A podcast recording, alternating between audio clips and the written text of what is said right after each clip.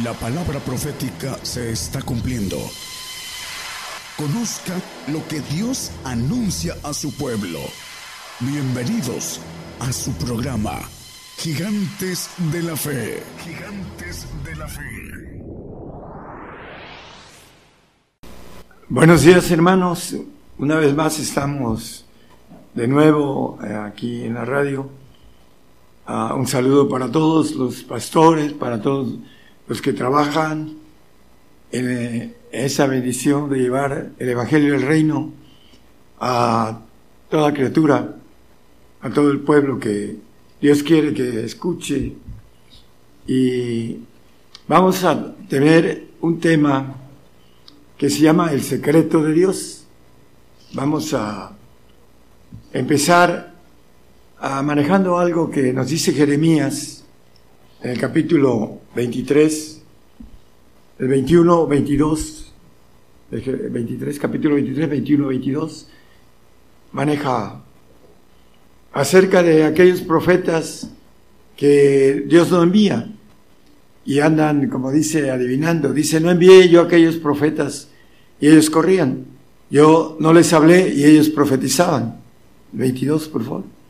Y si ellos hubiesen estado en mi secreto, también hubieran hecho oír mis palabras a mi pueblo y les hubiera, le hubieran hecho volver de su mal camino y de la maldad de sus obras.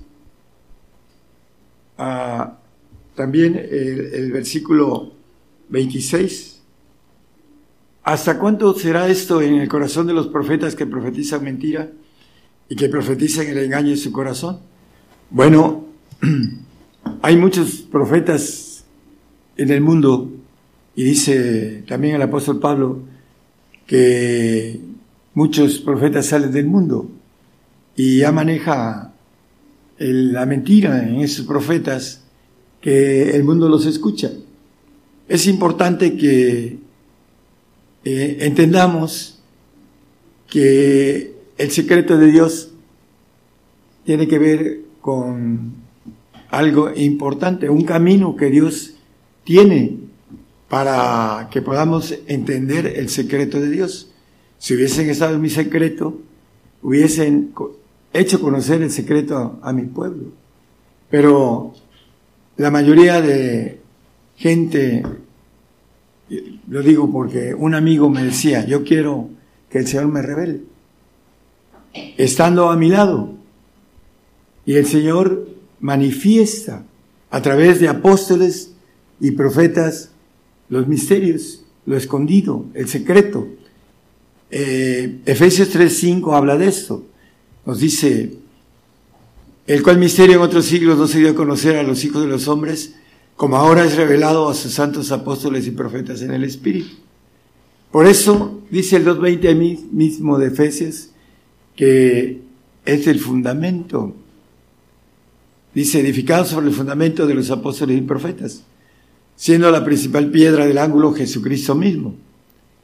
Por esta razón, Dios tiene el fundamento, las bases, para conocer los secretos, secretos de Dios. Y vamos a ver, 38 años estuve fuera del secreto de Dios, nací en un medio cristiano, de ahí, en donde no se nace en el espíritu, se nace en la carne. Dice el 3.6 de Juan, no lo pongan. Lo que es nacido de la carne, carne es, y lo que es nacido del espíritu, espíritu es. Y habla el apóstol Pablo sobre la carne, dice que la carne es muerte, es enemistad contra Dios, no agrada a Dios, no puede eh, hacer que la ley de Dios no la puede cumplir, la carne. Entonces no está en el secreto los nacidos en la carne, que son más que los nacidos en el Espíritu. Por eso es importante entender el camino para entender el secreto de Dios. Hay algo importante eh, acerca de esto, Jeremías 23, 31 al 34. He aquí yo contra los profetas, dice Jehová, que endulzan sus lenguas y dicen, Él ha dicho. He aquí yo contra los que profetizan sueños mentirosos, dice Jehová, y contará Dios e hicieron errar a mi pueblo con sus mentiras y con sus lisonjas, y yo no los envié ni les mandé, y ningún provecho hicieron a ese pueblo, dice Jehová. Y cuando le preguntaré ese pueblo o el profeta, te preguntaré ese pueblo el profeta o el sacerdote diciendo, ¿qué es la carga de Jehová? Le dirás, ¿qué carga? Os dejaré, ha dicho Jehová. Y el profeta y el sacerdote o el pueblo que dijere, carga de Jehová, yo enviaré castigo sobre tal hombre y sobre su casa. Bueno, para aquellos que andan profetizando cosas que no están en el secreto de Jehová, porque no quieren, quieren a través de su soberbia, a través de no entender el camino, quieren profetizar los deseos de su corazón, que todo está bien, que hay prosperidad, que hay bendición, vienes al Señor y el Señor te va a resolver los problemas de tu hogar, de tu familia, de tu esposa, de tu trabajo. Todo eso te profetizan. ¿Por qué razón? Bueno, porque están desviados en la comodidad de buscar algo que la Biblia dice que es una ley, vivir del Evangelio, pero vivir del Evangelio de verdad, no engañando al pueblo, porque aquí dice que enviará castigo sobre tal hombre y sobre su casa. No quisiera estar en el pellejo de los que predican el arrebato en esos días, porque aquí hay una sentencia de castigo diferente al castigo que viene sobre lo que nosotros hablamos, que es castigo para recibir santificación. Ese es castigo diferente, por rebeldía. Entonces, vamos a ir viendo cómo se entra en el, hablando de lo que empezamos el tema, el secreto de Dios, cómo descubrirlo. Primeramente nos dice la Biblia en primera de, Corintios 14, 2, hablando de, de las lenguas, de very, very Sunday, para state me, alguien que pueda hablar lenguas, very, very Sunday. Estoy hablando un poquito en lenguas, pero podía hablar mucho tiempo. Podía orar ocho horas en lenguas y no me canso. Bueno, no me canso de que no tengo cuando, en mi mente humana, eh, a la hora ya no sé qué decirle al Señor. Señor, te amo. Tú sabes que te amo. Y después, ya no hay, pero en lenguas puede orar el tiempo que uno quiera. ¿Por qué? Bueno, ¿por qué orar en lenguas? Muchos no quieren nada con las lenguas. Pero es el comienzo del secreto de Dios. Dice, porque el que habla en lenguas no habla a los hombres, sino a Dios porque nadie le entiende, aunque en espíritu hable misterios. Los misterios son dados a los santos, ya lo hemos visto uh, en Colosenses 1.27, dice que los misterios son dados a los santos. Bueno, en el 26, por favor, a saber el misterio que había estado oculto desde los siglos y edades, mas ahora ha sido manifestado a sus santos. Los apóstoles y los profetas manifiestan los misterios. El apóstol Pablo ahí en el 27, dice que es para los gentiles, a los cuales quiso Dios hacer notorias las riquezas de la gloria de ese misterio entre los gentiles. El Señor le predicó a sus discípulos en Mateo 13, 11 y 12, dice, ¿por qué les hablas por parábolas? Bueno, porque a vosotros es concedido saber los misterios del reino de los cielos. Mas a ellos no es concedido lo que dice Marcos a los que están fuera. ¿Quiénes son los que están fuera? Los que no saben el secreto de Dios. Los que no quieren saber los misterios. Estaba escuchando a un hermanito hablar de el misterio y repetía y no, no decía nada. Simplemente el misterio de Dios es Cristo en nosotros. Bueno, es algo muy profundo, pero no entiende los misterios y no que los quieren oír. Quieren seguir en en su carne porque su carne los gobierna. Eso es el problema de la persona que ha estado trabajada por el enemigo a través del ADN. Vamos a Daniel 2.22. Dice que Dios revela lo profundo y lo escondido. Él revela lo profundo y lo escondido, conoce lo que es en tinieblas y la luz mora en él.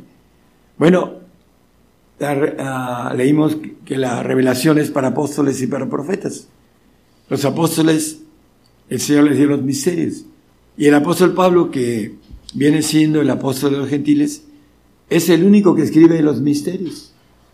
Y para entender los misterios necesitamos las lenguas. El que habla en lengua no habla a Dios, digo, no habla a los hombres, sino a Dios, perdón. Habla a Dios.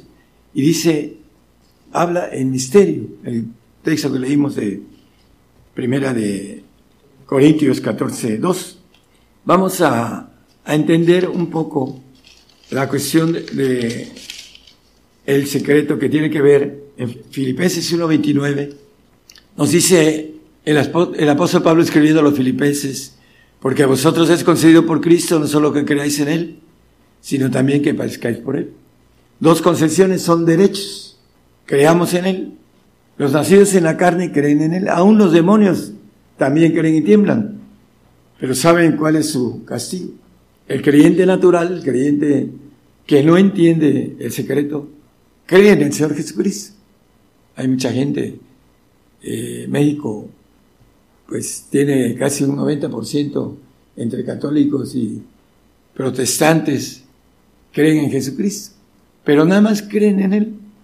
No saben que hay que padecer por Él, que es otro derecho, otra concesión. Dice 1 Juan 5.6 que Jesucristo viene por agua y por sangre. Uno de los secretos es entender el derramamiento de sangre que hay ahorita de casi 300 millones de cristianos ah, perseguidos y muertos por el Señor. Y muchos pues se preguntan por qué Dios permite esto, esa grande persecución. Estamos en la grande tribulación, hermanos, y vamos a una entera consumación, aunque no lo crean. Cuando vengan por usted como cristiano, que como dice un pariente cercano, yo voy a dar la vida por el Señor, porque no como lumbre, dice. Bueno, si usted no come lumbre, no quiere ir al lago de fuego, va a tener que morir por el Señor. Pero ese pacto de sangre tiene que ver con un cambio de ADN. Dice Job, hasta que venga mi mutación, quiere decir cambio de ADN. Vamos a resucitar en la resurrección de santos, bienaventurado y santo el que tiene parte en la primera resurrección.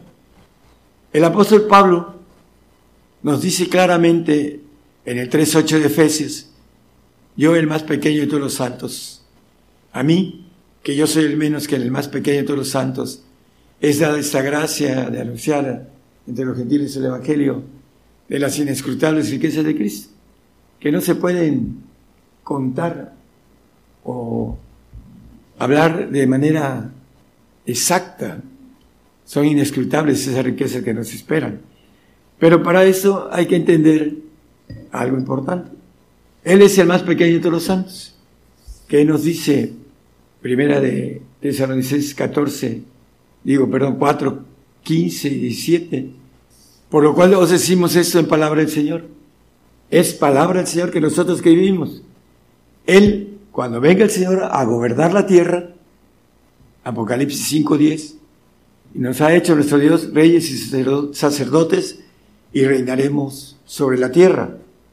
Él dice, el apóstol, que nosotros que vivimos, lo dice en palabra del Señor, tiene que estar vivo porque va a venir el Señor a levantar a los reyes y sacerdotes, administradores.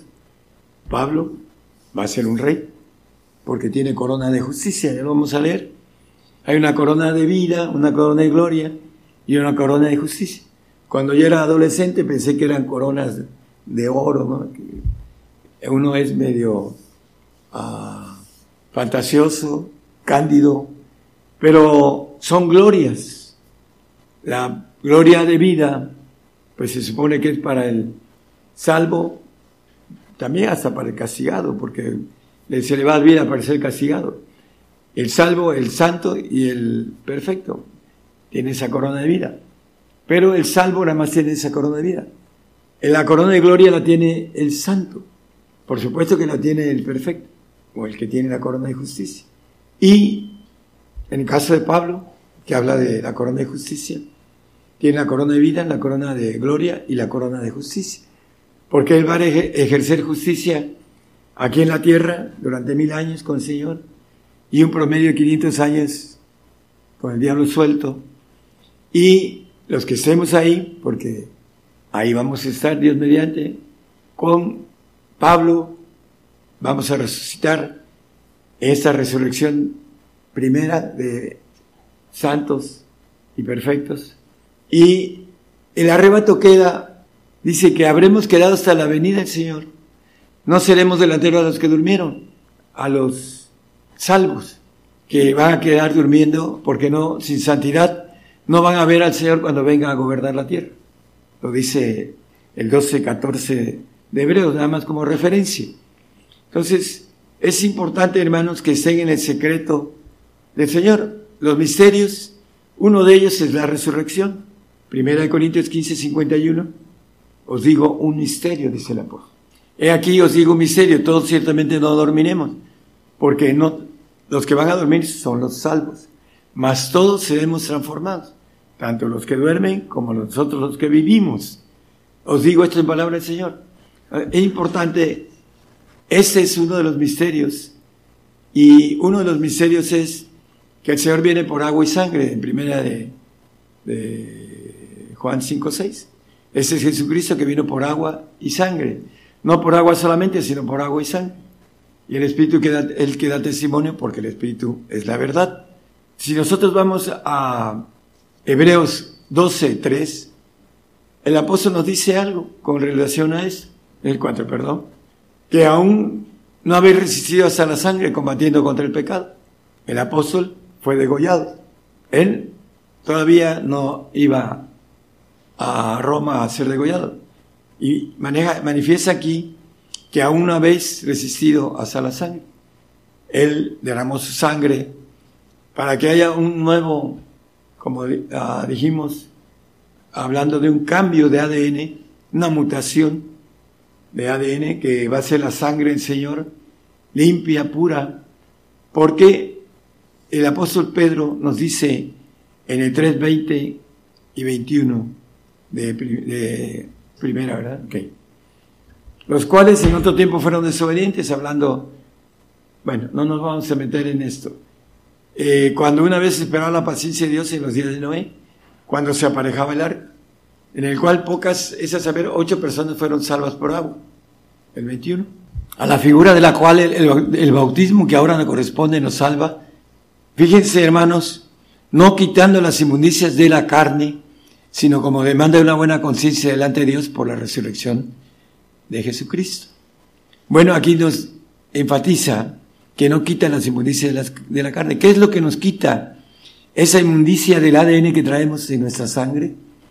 Vamos a Hebreos 9:14.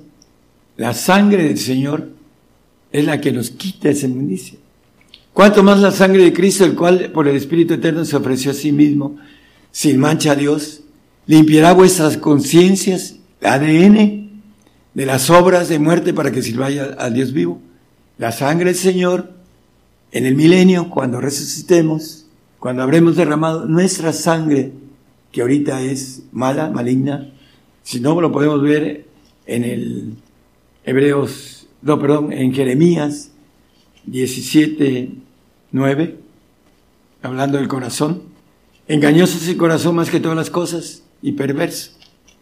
¿Quién lo conocerá? Bueno, hay gente que se siente muy limpio de corazón, pero la Biblia dice otra cosa. Y también podríamos hablar con más sexos esto. Pero lo importante es que tenemos un ADN que no quita las inmundicias de la carne, porque es un archivo en el cual nosotros tenemos un archivo maligno porque entró el enemigo a través del pecado en nosotros, en nuestra información del ADN. Por eso el corazón es engañoso y perverso. ¿Cómo podemos ir dejando atrás esto? Bueno, el hombre viejo hay que irlo sujetando. Pero dice la palabra que el hombre viejo, hasta que morimos, vuelve al polvo. Y nosotros, esos huesos que dice la palabra en el Salmo 34.20, que los huesos son guardados, habla de, en el, el 19, de los justos, muchos son los males del justo, los que son justificados, de salvación, de santificación y de justicia o perfección. Hay una justificación baja, una en medio y una alta, completa. Entonces, a los males, todos los males que ahorita hay y que tenemos y que eh, dice, en el mundo tendréis aflicción. Muchos dicen que todo va a estar bien, eso no es cierto. El Señor dice otra cosa. Si a mí me han perseguido, a vosotros también os perseguirán. Entonces, vamos a entender lo que dice el Señor acerca de la, de la copa, que es su sangre, que es derramada por nosotros. Y dice que el vino se echa en odres, el vino nuevo, en odres nuevos. La sangre del Señor nueva que nos va a quitar ese corazón perverso y maligno, ese archivo malo. La sangre del Señor, la sangre limpia, perfecta. Vamos a tener un cuerpo adoptivo durante 1500 años, porque lo vamos a dejar para ser glorificados con gloria divina, con gloria eh, los cielos, donde podamos surcar los cielos a través de una gloria muy especial. Entonces, la sangre es importante entender, el Salmo 55, también lo hemos usado mucho, juntando en mis santos los que hicieron conmigo pacto con sacrificio. Bueno, el santo que no alcanza la corona de justicia, alcanza la corona de gloria, que va a estar en el reino, que va a estar aquí en la tierra, 1500 años, disfrutando de una vida terrenal, que dice que con las riquezas de la gente seremos sublimes, los santos estarán también ahí, pero en el Job 15:15 15, dice que él no confía en sus santos. He aquí que en sus santos no confía. Ni en los cielos son limpios delante de sus ojos los segundos cielos, no el cielo de Dios. Hay algo importante, hermanos. El santo tiene la oportunidad de llegar al reino, de estar en el reino, pero no va a salir del reino, porque no confía. No le va a dar la gloria de hijo de Dios. Tiene en, como nomenclatura en la Biblia hijos adoptivos. Ya lo hemos visto esto en otros temas. El hijo legítimo, el hijo que va a tener la naturaleza de Dios, la inmortalidad, que encuentra el secreto de Dios para ser hecho hijo de Dios. Esa concesión que nos ofrece a todos. Es usted el que toma la decisión de poder llegar a ser hecho hijo de Dios legítimo, inmortal, con una bendición de reinar para siempre jamás. Ahorita la vamos a leer también. Vamos a, a seguir el, el tema del el secreto es importante que estemos en el secreto de Dios para que cuando estemos, se lo demos al, a nuestros hermanos, al pueblo de Dios. Si hubieses estado en mi secreto, hubieses hecho saber el secreto a mi pueblo. Es lo que dice Jeremías y que leímos en el 23. Creo que el 22 no lo pongan, hermano. Fue el primer texto que, que tocamos. Les digo a, a esos pastores que siguen empecinados en decir que el Señor puede venir ahora, sin entender que hay muchas cosas que se tienen que cumplir antes de que venga el Señor. El tiempo de ira se tiene que cumplir. Y en el tiempo de ira, al final del tiempo de ira, el Señor vendrá a implantar un reino, un reino terrenal. Y después de reinar y de limpiar a su iglesia, a los que van a ser hijos legítimos, a los que van a ser cuerpo de Jesucristo, lo que le llama la esposa del Señor, a ellos durante mil años les va a enseñar, dice que la tierra va a ser llena del conocimiento de Jehová. Ese conocimiento que dice el 3.10 de Efesios, que va a ser llevado a los cielos, a las potestades en, en los cielos, por la iglesia, por aquellos que van a brincar al espíritu de nuestros huesos. Por eso los grandes hombres de la fe daban órdenes sobre sus huesos, porque ellos sabían el secreto de Dios. Los grandes hombres de la fe. Y nosotros, como gigantes de la fe, muchos de los gigantes de la fe conocen el secreto de Dios. Y lo queremos llevar a todos, hermanos, a los hermanos nuestros, porque se nos va a demandar si no trabajamos de manera uh, fuerte en esto, para que también les llegue a ustedes ese secreto. El que lo quiera tomar va a tener la bendición de estar en el secreto de Dios. Y el que no va a tener que ser demandado de parte de Dios. Cuando el Señor dice, buen siervo y fiel, eh, hablando del siervo prudente, sobre poco has sido fiel, sobre mucho te pondré, entra en el gozo de tu Señor. Es importante, hermanos, hacer este punto de entrar en el secreto de Dios para no ser demandado de parte de Dios, como dice, castigo y habla hasta la familia. Entonces, es importante que nosotros podamos transformar nuestra mente, reformar nuestra mente a través de la palabra, que meditemos de día y noche, como dice el, el salmista en el 1, Dos, bienaventurado varón que medita en su ley día y noche, para que podamos entender con la palabra las cosas que se nos han dicho y que hemos creído a través de otros que son ciegos y que guían a otros ciegos.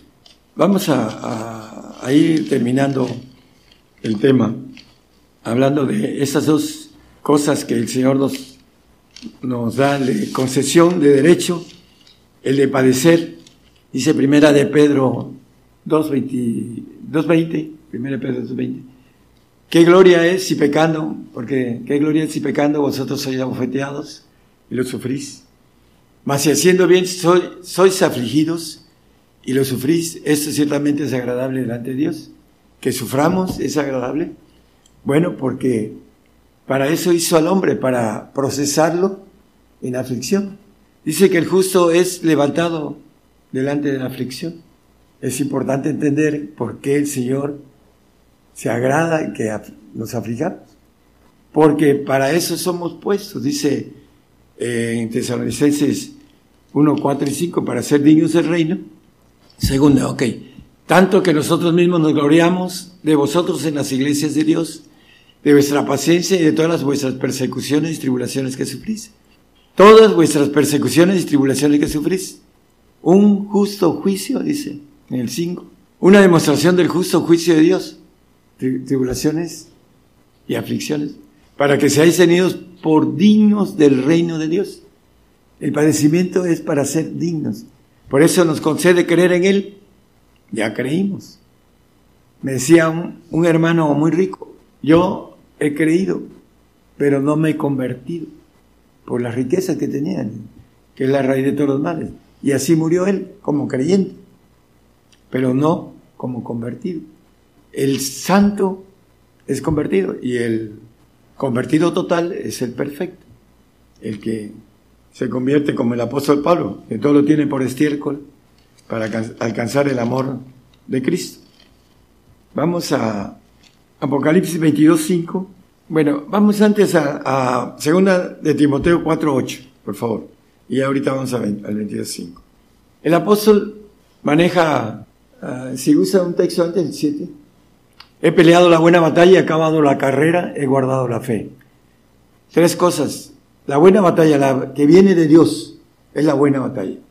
dice, ¿por qué me dices bueno? Le dijo el Señor a alguien que, maestro bueno. Bueno solo Dios. Él era hombre en ese tiempo, ese momento. Pero lo que viene de Dios es lo bueno. Entonces, peleó la buena batalla, la batalla de Dios. He acabado la carrera, por supuesto, la carrera de Dios, y he guardado la fe. Y dice, por lo demás, en el 8, me está guardada la corona de justicia, la cual me dará el Señor, juez, juez justo, en aquel día, al final de los tiempos, y no solo a mí, sino también a todos los que aman su venida hablando de la segunda, aquella cuando vayamos a los cielos, no la que viene a reinar.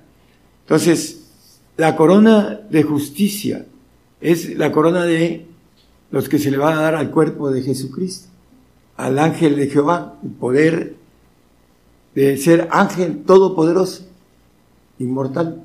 Esa es la corona de justicia para ellos. Está al alcance de todos. Tenemos una vocación en nuestros huesos, pero tenemos que tomar la valentía de atravesar lo que sea, de estar dispuestos a lo que sea. Son tres coronas, la corona de vida, estaba yo hablando hace ratito, la corona de gloria y la corona de justicia. La corona de justicia es aquel que va a impartir justicia en el universo.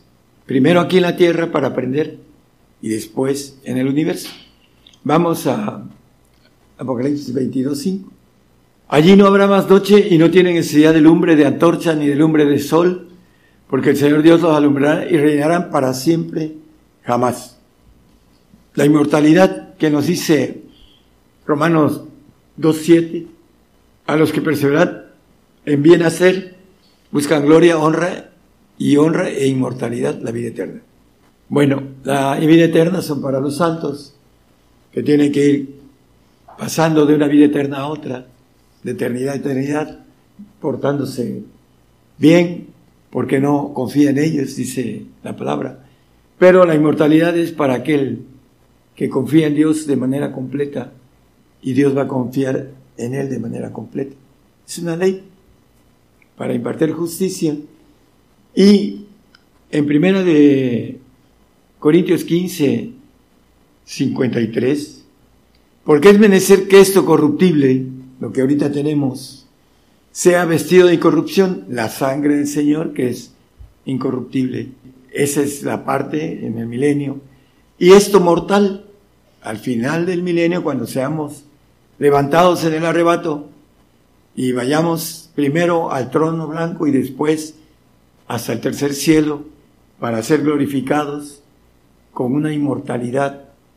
Dice la palabra, eh, hablando del amor de Dios, que el amor del Padre esté en el Señor y el, Señor en nosotros. El amor quiere decir, ah, sin y muerte, sin muerte. El amor, Dios es amor, es inmortal y nos da y nos quiere dar esa inmortalidad. En el perfecto amor no hay temor. Dice el 4.18 de primera de Juan, no lo pongan. Dios es amor y el que no ama no conoce a Dios porque Dios es inmortal. Y esa inmortalidad, ese amor que dice en Juan 17, 26, y yo les he manifestado tu nombre y manifestaré aún para que el amor con que me has amado esté en ellos y yo en ellos. La inmortalidad. Es algo que ahorita todavía no podemos entender en dónde está el secreto de la inmortalidad, pero nos los ofrece conociendo el camino a esa inmortalidad que nos ofrece. Reinaremos para siempre, jamás. Dice el Daniel 7:27, ya vamos a terminar, habla de aquellos que van a ser inmortales y que el reino y el señorío y la majestad de los reinos debajo de todo el cielo, todos los reinos, sean dados al pueblo de los santos altísimos, a los perfectos, a los de la corona de justicia, cuyo reino es reino eterno y todos los señoríos le servirán y obedecerán. Aquellos inmortales que pasarán siempre y siempre, forever, forever, forever, como dicen, eh, para siempre. No habrá final. Es importante que nosotros vayamos en pos de algo tan grande, hermanos, delante de nosotros está el secreto. Y el Señor está llamando a última hora, como dice, unos lo llamó a primera hora, otros a la mitad y otros a última hora. Usted puede entrar y tomar esa bendición tan grande que es la inmortalidad. ¿Cómo? Dándose al Señor completo, todo, para que pueda el Señor darle todo. Dice el 21.7 de Apocalipsis, que venciere pues será todas las cosas, todas, todas las cosas, no habrá nada que no esté dentro de eso. Y yo seré su Dios y él será mi hijo. Lo que era antes el Señor, Dice el Señor, para que lo entendamos. Ya con eso vamos a terminar. En Apocalipsis 3:21 dice, al que venciere yo le daré que se siente conmigo en mi trono, así como yo he vencido y me he sentado con mi Padre en su trono. Él, como Hijo Todopoderoso, no tenía la legislación de darnos inmortalidad, pero Él se, se hizo Padre, como lo dice Isaías 9.6, o 6.9, creo que es 6.9, ¿no? 9.6. Dice al final, Padre eterno, dice, príncipe de paz. Ahorita Él es Padre ancianos, de los ancianos, y sobre Él está un solo Padre, que es el que conocemos, mayor que yo es, dice. Pero Él nos da a través de su Espíritu como tiene ya el derecho, ya lo tomó a través de su ah, trabajo que vino a hacer, vino a padecer. Me conviene padecer mucho, dice en el 16, 21 de, de Mateo, no lo ponga. Vino a padecer porque subió de Hijo de Dios, de ángel de Jehová Todopoderoso, a ser Padre y tener el derecho para nosotros de darnos inmortalidad. Los hijos no pueden dar inmortalidad. Nosotros no vamos a dar inmortalidad, aunque seamos todopoderosos, que todo lo puede, la inmortalidad. Pero el derecho no es dado a los hijos. Él no tenía el derecho de darnos inmortalidad, pero se lo ganó. Y dice en Colosenses que en Él estamos cumplidos. En Él habita toda la plenitud de Dios y en Él estamos cumplidos. Porque por un mismo espíritu entramos, dice hablando del Padre, a través del Espíritu del Señor. Él nos da toda la naturaleza de Dios. Y en ese derecho, en Él estamos cumplidos, el cual es la cabeza de todo principado de potestad. Y el anterior dice que en Él habita toda la plenitud de Dios, porque en Él habita toda la plenitud de la divinidad corporal. Ya tiene la legislación, el derecho de darnos inmortalidad.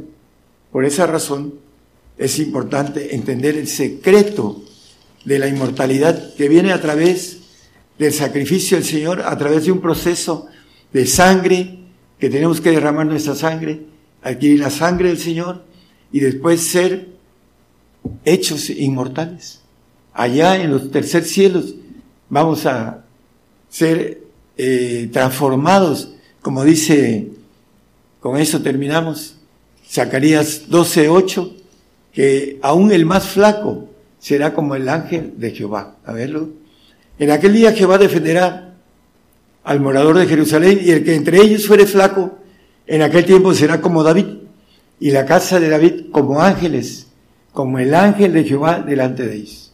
Seremos como el ángel de Jehová, como Cristo, en el trono que él tenía. Dice que por haber vencido se sentó en el trono del Padre, ya no está en el trono anterior que estaba. Nosotros vamos a tomar ese trono que Él nos ofrece, el trono de hijos, y vamos a gobernar todos los segundos cielos, que es inmensamente grande, hermano.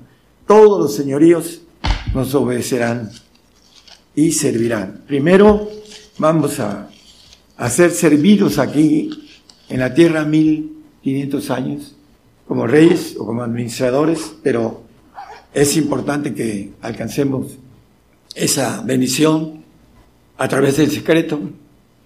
Hay que, si no tiene lenguas, puede ir a, a que alguien que tenga administración de ese espíritu, que sea un siervo de Dios correcto, que le imponga manos para que reciba lenguas, o pídaselo de manera directa a Dios y con fe lo va a recibir. Yo lo recibí de manera directa, no me pusieron manos. ¿Cómo? Creyendo, porque dice que el que lo pide lo recibe. Es nada más pedir el Espíritu Santo para que podamos hablar en misterio, para ir entendiendo el secreto de Dios. Dios les bendiga a todos. Por el día de hoy hemos conocido más de la palabra profética más permanente que alumbra como una antorcha en un lugar oscuro hasta que el día esclarezca y el lucero de la mañana salga en vuestros corazones. Esta ha sido una producción especial de Gigantes de la Fe.